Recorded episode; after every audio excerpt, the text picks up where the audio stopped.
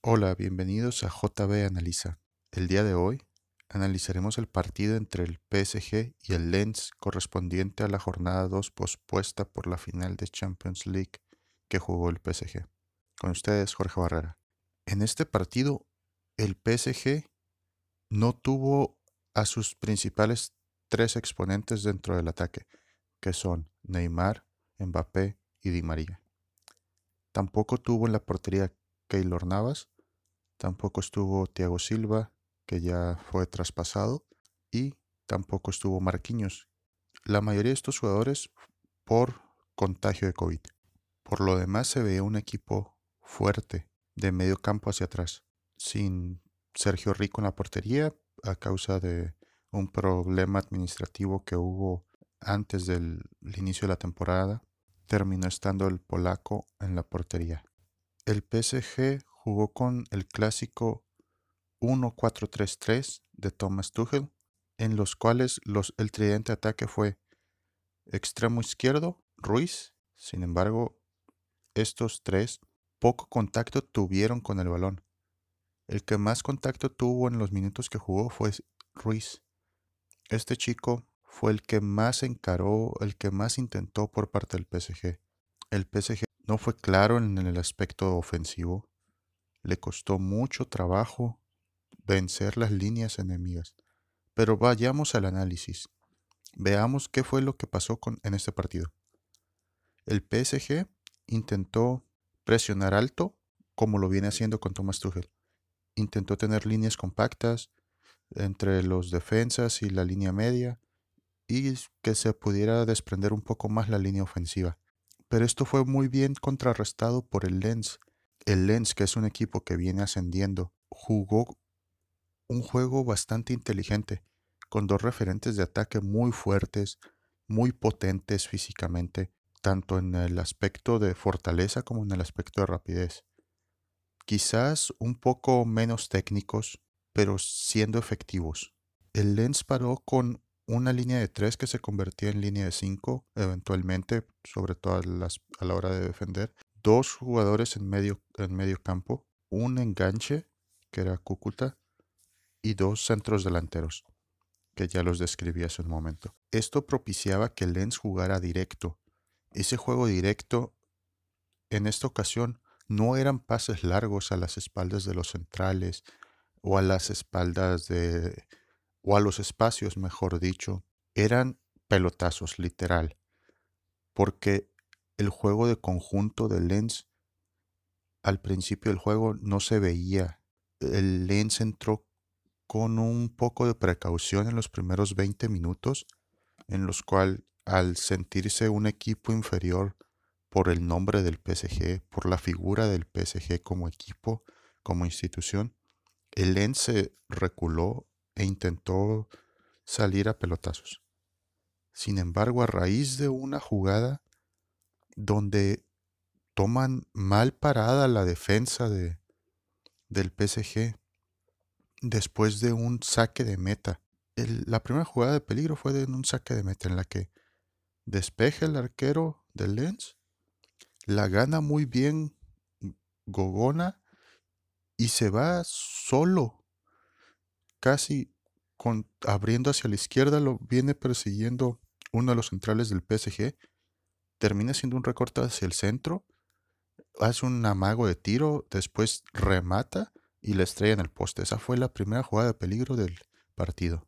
A raíz de esto, se diluyó mucho el, el encuentro en el medio campo, ya que el jugador que tenía que ser el más claro en, en el aspecto ofensivo del PSG, no tenía asociación de juego con sus compañeros.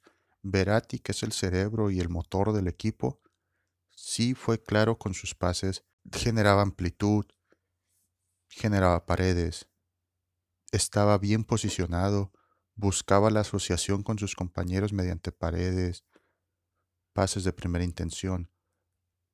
trataba de hacer cosas diferentes en el partido. Sin embargo, sus compañeros, al no tener una compenetración adecuada con el estilo de juego de él, al no jugar siempre, pues ya que son jugadores que entran de reserva generalmente, como el caso de Ruiz o el caso de Calimuendo, o Sarabia, que casi siempre entra de cambio, pues no, no encontraban cómo acomodarse y cómo vencer las líneas defensivas del Lens, que ellos jugaban en un espacio de 40 metros a 30 metros con todas las líneas juntas. La línea defensiva que se formaba de cinco defensas, tres centrales y dos laterales volantes que subían y bajaban. Esos dos contenciones en medio campo que tapaban todo en el centro del campo. Y luego se incorporaba el enganche como un tercer interior, dependiendo de qué lugar del campo se necesitara apoyar. Inclusive los dos delanteros se venían a formar otra, otros embudo en el, por así decirlo, en el cual propiciaban que el juego por el centro no prosperara. Y el PSG no, no encontró la vía para poder romper esta, esta línea. El gol de Lens cae en el segundo tiempo, producto de un error, otra vez después de un despeje largo del arquero, en la cual el balón se va hacia el lado izquierdo, hacia el lado derecho de la cancha por parte del, del PSG. El central le da un pase sencillo a su arquero y este se siente presionado, en vez de pasar largo o despejar, trata un pase hacia el centro donde venía Verati. Lo anticipa el delantero Gogona, que con su fortaleza se lo quita de encima fácilmente a Verati y termina rematando de cara al marco. Estaba enfrente de la portería y el arquero no puede hacer nada. Cayó el gol y fue el 1 por 0. Este fue el marcador final. Sin embargo, el Lens tuvo otra ocasión después con un centro y, un y en la cual hubo un recentro, remata de palomita el, el delantero a boca de jarro de la portería y la termina estrellando en el arquero. Este fue una victoria importantísima para el Lens, un equipo recién ascendido, pero a lo que voy es que el PSG, sin sus tres figuras en el ataque, y sin Draxler, y sin Mauro Icardi, sin Paredes, pierde mucho. Es un equipo, sí, potente generalmente, pero al no tener, con el solo hecho de no tener a Neymar, Mbappé y Di María, este equipo disminuye potencialmente su alcance en esta liga. Sí mantiene una posesión del balón muy alta. Sí es un, es un equipo que que busca la amplitud. Pero al no tener desequilibrio con sus jugadores de cambio de reserva, no encuentra cómo poder hacer daño al, al equipo enemigo, más si este equipo está bien plantado. Para mí el PSG es un equipo que si no tiene a sus tres jugadores de enfrente, a sus tres piezas claves, podría decirse que es un equipo que cualquiera de la Liga 1 le puede competir de tú a tú. Y al ser un equipo al que se le puede competir de tú a tú, en este momento, en estas jornadas, en las primeras jornadas, en los primeros juegos del PSG, le va a costar mucho trabajo sacar puntos. El siguiente juego es contra el Olympique de Marsella el domingo. Va a ser un partido en el que le va a costar muchísimo trabajo generar ocasiones de gol nuevamente. Y esto es increíble para el equipo de Thomas Tuchel, que es uno de los equipos que más goles anota en la Liga 1 que es uno de los equipos que mejor traslado de balón tiene, que mejor asociación de campo tiene. Sin embargo, al no tener a esas tres figuras, o por lo menos a uno de ellos tres, el equipo baja notablemente su rendimiento en ataque.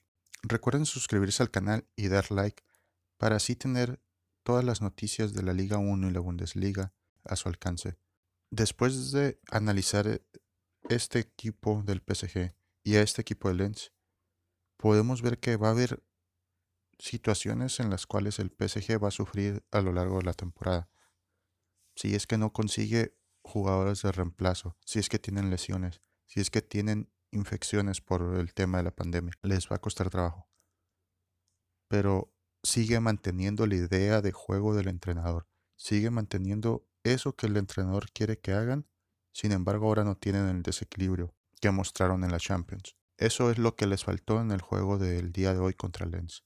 Si hubieran tenido jugadores desequilibrantes, quizá Draxler hubiera podido hacer algo más con el equipo. o tener otro delantero más en punta. Con lo visto en este partido y esperando a lo que suceda el próximo domingo, podremos ver si el equipo le va a costar más trabajo esta temporada.